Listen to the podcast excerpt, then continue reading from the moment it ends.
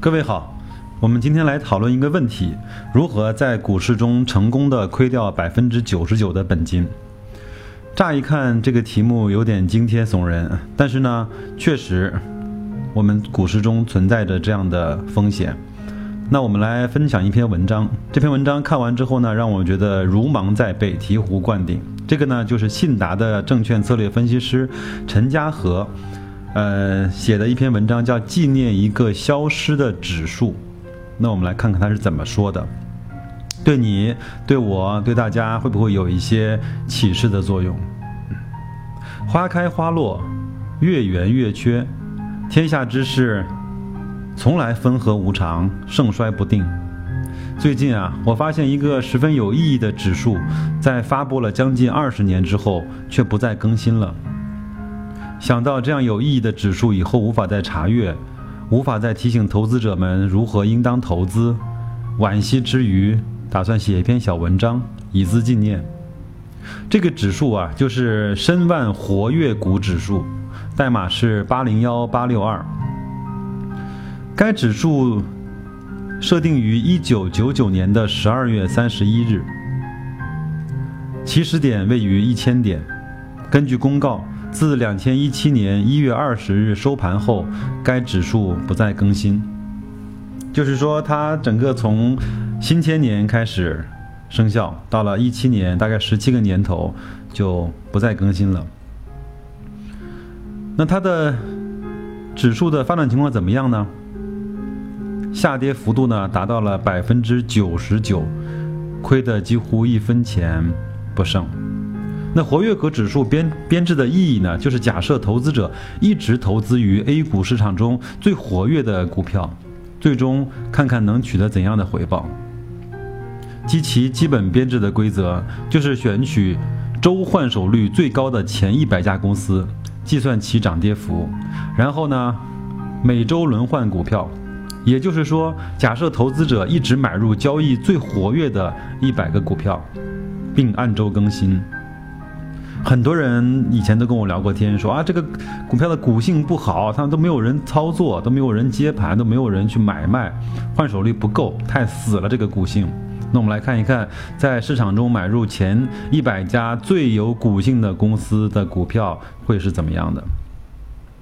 结果呢？这个指数在发布十八年之后的二零一七年的一月二十日报收于十点一一点。是的，你没有看错，是从一千点的起始点位跌到了十点一一点，下跌幅度百分之九十九，而且这里面还没有考虑调仓中可能产生的摩擦成本和交易费用，所以说这个是令人值得我们警醒的一个结果，频繁的换股。可能本金在一二十万，每年可以贡献给券商几千块甚至万把块的交易费用。我身边确实有这样的人，所以啊，如果有这样一只这样一个投资者，孜孜不倦的在这十八年中持续的买入 A 股交易最活跃的股票，那么他可以亏得几乎一分钱不剩。这就是申万活跃股指数给我们带来的启示。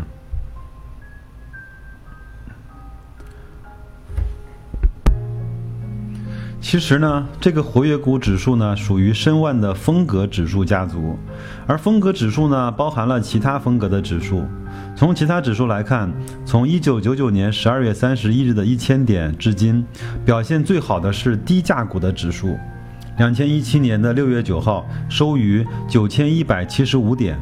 其次呢，则是低市盈率和低市净率的指数，分别收于六千六百七十一点和六千三百零五点，而表现最差的则恰恰是高市盈率指数、高市净率的指数，分别收于一零三六点和一三一四点。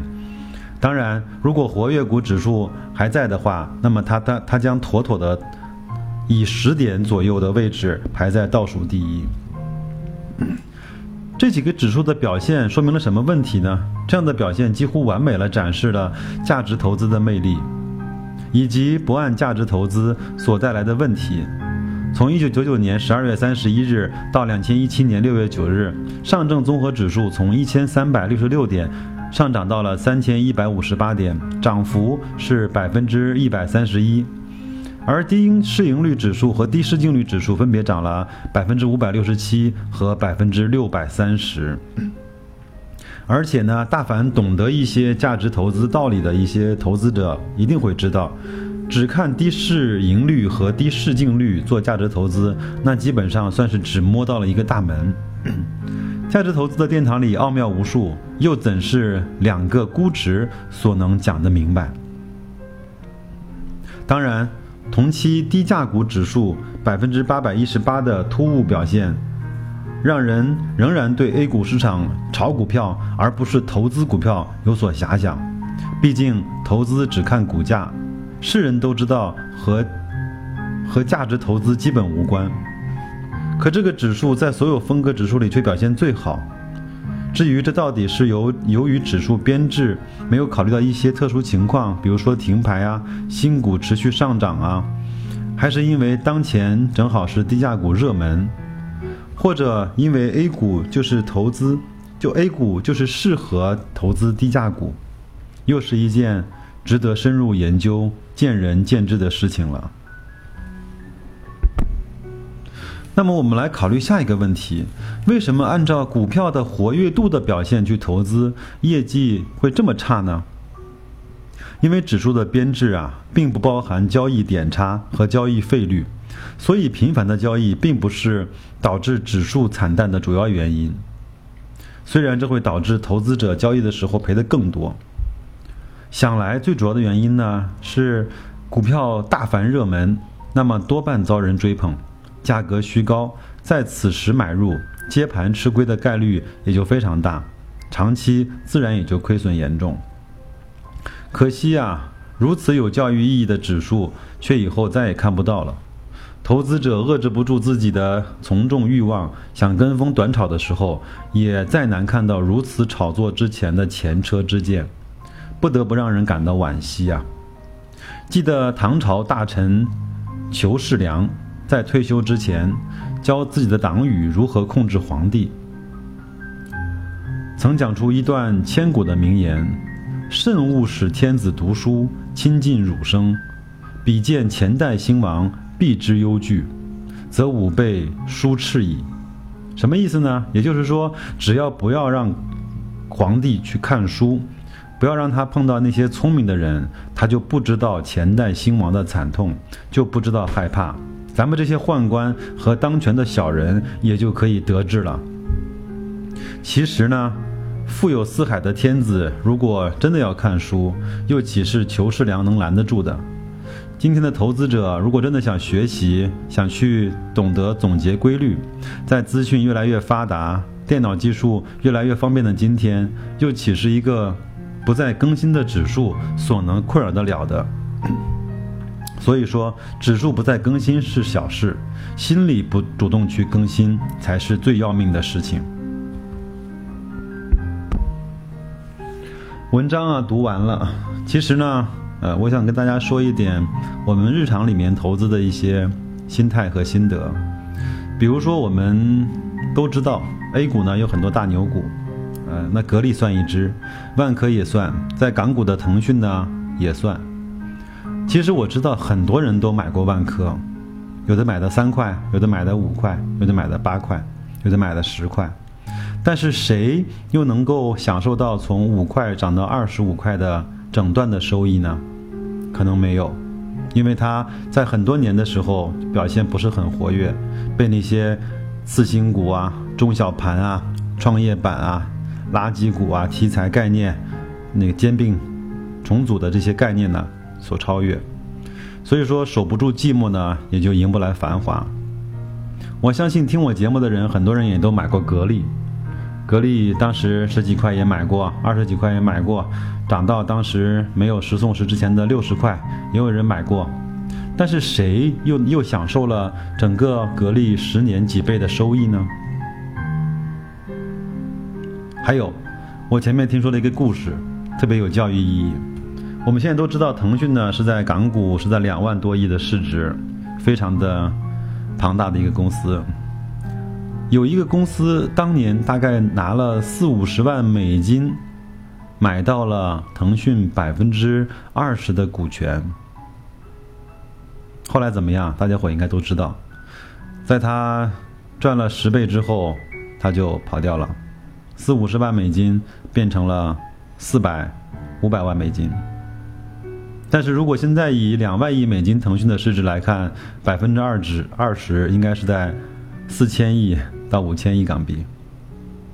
当然，我不是说任何股票都都要拿在手里不动，让它烂在手里。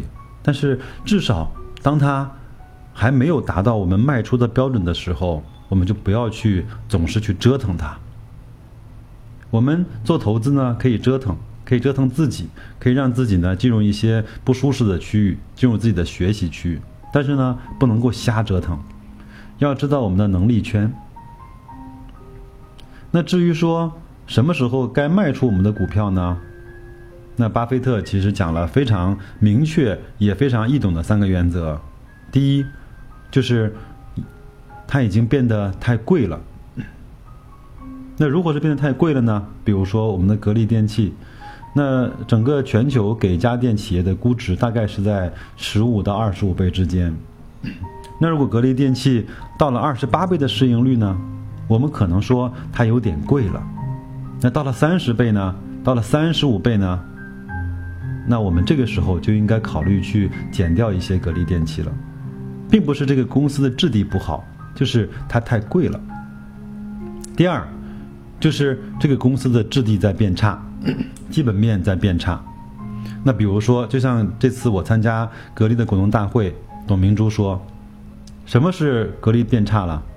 就是我们不再是国内或者是全球空调业的老大了。这个他自己都承认，我们变差了。那除了这些之外呢？其实还有很多，比如说它开始亏损了，它的市占率年年下降了，它的口碑变得非常的差。那如果没有，那我们还坚定的认为它是一家好公司。第三呢，就是出现了更好的标的，值得我们去卖出格力电器，去投资另外一个标的。打个比方，以现在茅台的盈利情况，茅台现在是八十块，你会不会果断的把格力电器卖掉，去换成茅台呢？我相信很多人会。至少他在持有格力电器的同时，也会去配置一部分的茅台。但是现在出现这样的情况了吗？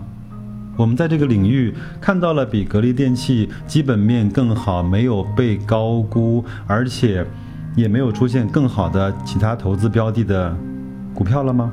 如果没有，我们就静下心来把软件关掉，把你的配置配置好，主要的时间用在学习上面。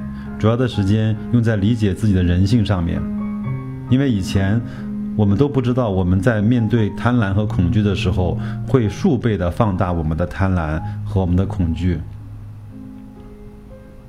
那今天就到这里，谢谢大家。